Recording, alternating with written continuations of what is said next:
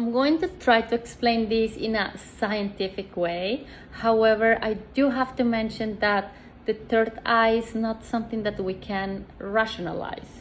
It's not something that we can explain logically just because it's it's just from another dimension and only when you have experienced the third eye you can understand what that is exactly. Hola a todas y todos, mi nombre es Alejandra Grisales. El mío es Lauri Grisales. Bienvenidos a nuestro podcast. En este podcast les vamos a hablar de absolutamente todo.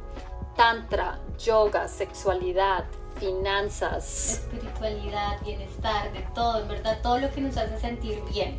Vamos a hablar de forma muy abierta, eso es lo que queremos, como hablar sin ningún tapujo, ser curiosas, creativas. Invitar a las personas que nosotros admiramos y creemos que tienen una vida muy saludable y espiritualmente llena. Y escuchar experiencias. Yo creo que cada uno tiene experiencias en la vida. O sea, la vida de cada uno es un universo muy interesante entonces queremos como escucharlos. A mí me encanta escuchar las historias de las personas, de cómo llegaron a ese trabajo que aman, de cómo llegaron a esa ciudad que ama, de cómo, eh, de cómo llegaron a construir esa familia que aman. Entonces, nada, como que nos vamos a inspirar entre todos en, este, en todos estos episodios de acá. Exactamente, lo que queremos es inspirar a todas las personas y también queremos contar todo lo que nos ha servido a nosotras personalmente. Y también queremos ser muy reales en este podcast porque la verdad es que uno en Instagram, en sus redes sociales, siempre muestra lo mejor y no he conocido a nadie que tenga una vida perfecta. Entonces también les vamos a mostrar nuestros defectos, nuestros errores, que son también muchos, muchos, muchos,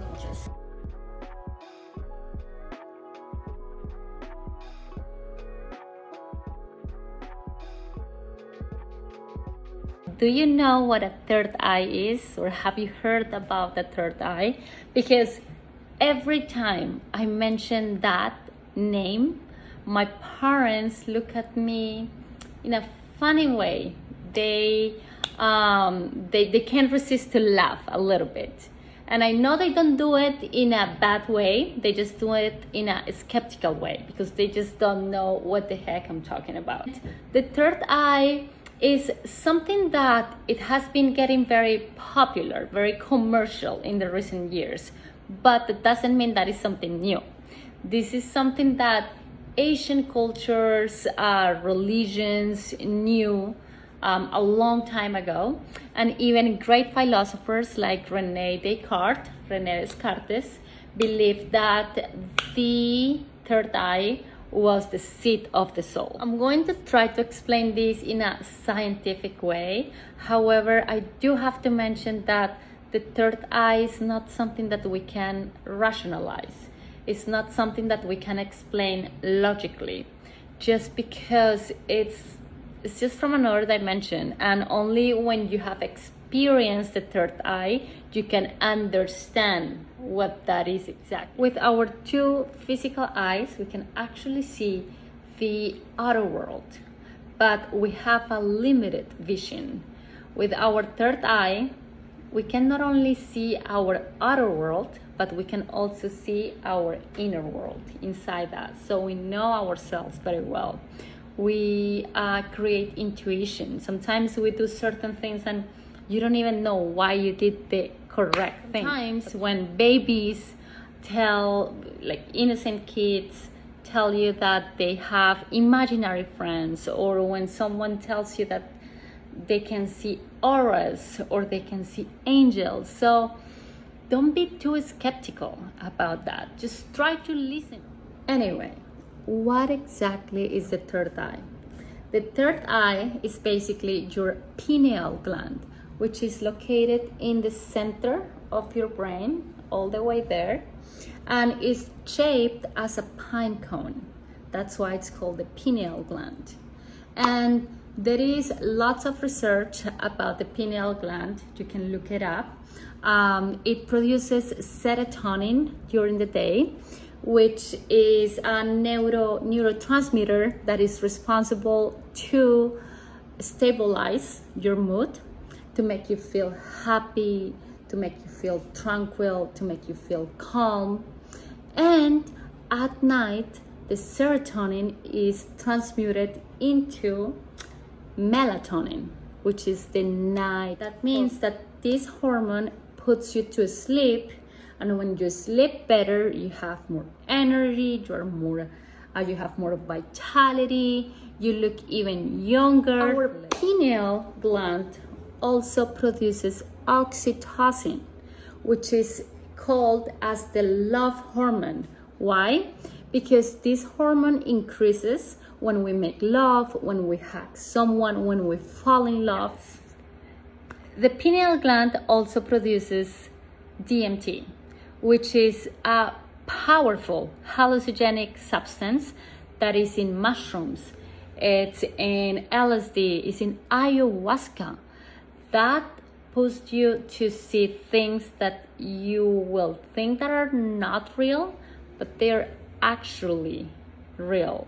It is, you can see beyond this world, things that you cannot explain logically without having to take any of these drugs.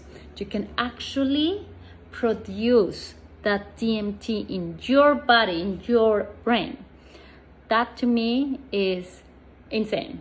That when I started doing my research, that really blew my mind. So, how do we know when our third eye is open? That is a question that a lot of people ask me in my last retreat. How do I know when I have my third eye open? And honestly, I don't know exactly, but based on my experience, is based on you, on each person. When someone has um, the third eye active or open, it's because you're more calm.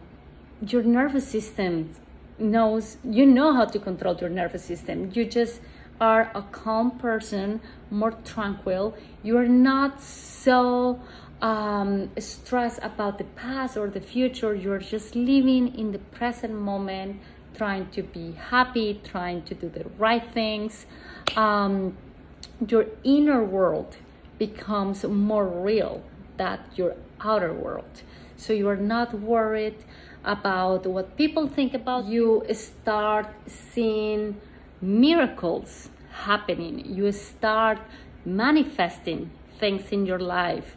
Your intuition increases. So sometimes you say why did i do what i just did?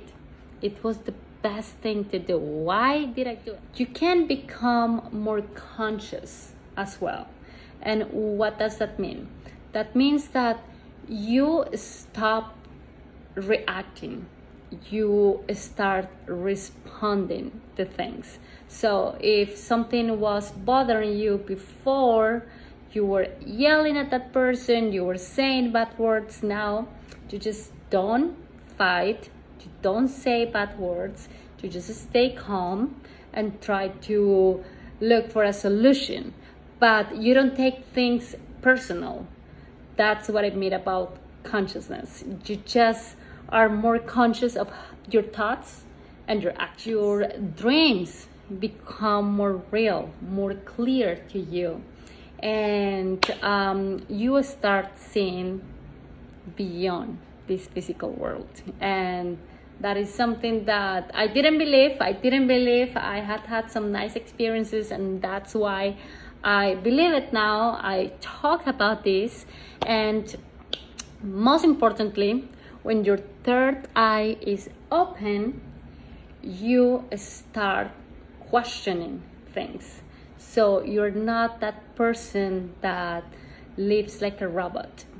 You start questioning the system, you start questioning your life, and you start making changes in your life. I'm gonna leave a uh, paragraph in my um, past so you can understand a little bit more